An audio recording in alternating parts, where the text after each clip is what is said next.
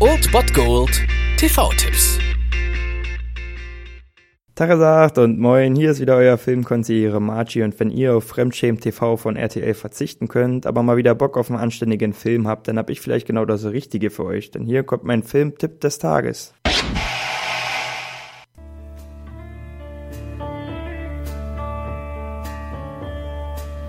This movie is not about Vietnam, it is Vietnam. We were in the jungle, there were too many of us. We had access to too much money, too much equipment. and little by little we went insane. This is the end, beautiful friend. This is the end, my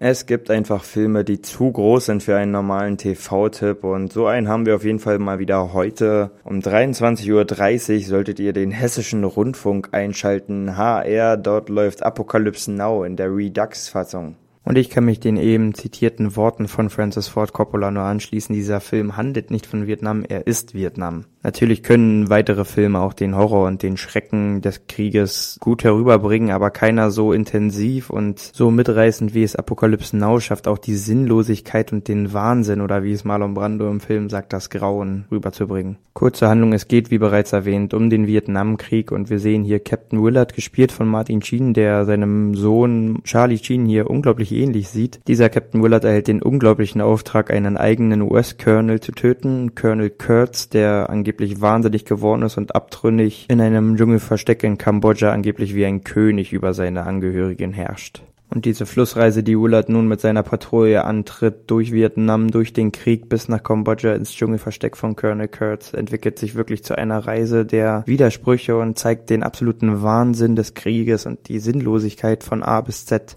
Das alles dann natürlich mit dem Finale und der Konfrontation mit Colonel Kurtz in seinem Dschungelreich. Dieser wird vom legendären Marlon Brando gespielt, der eigentlich 18 Kilo Übergewicht hatte im Film und deswegen meistens in Schattenaufnahmen aufgenommen wird, die aber zu so legendären Bildern wurden, weil sie halt einfach dieses Mystische des Colonels super gut rüberbringen.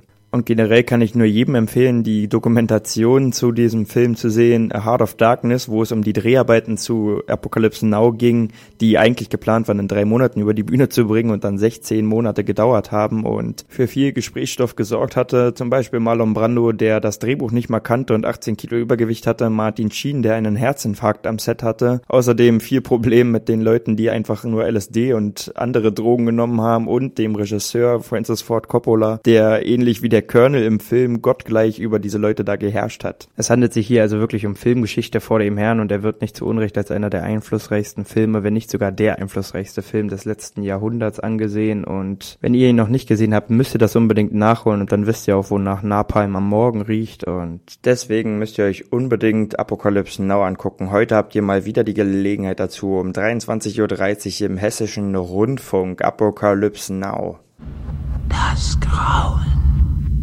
Das Grauen.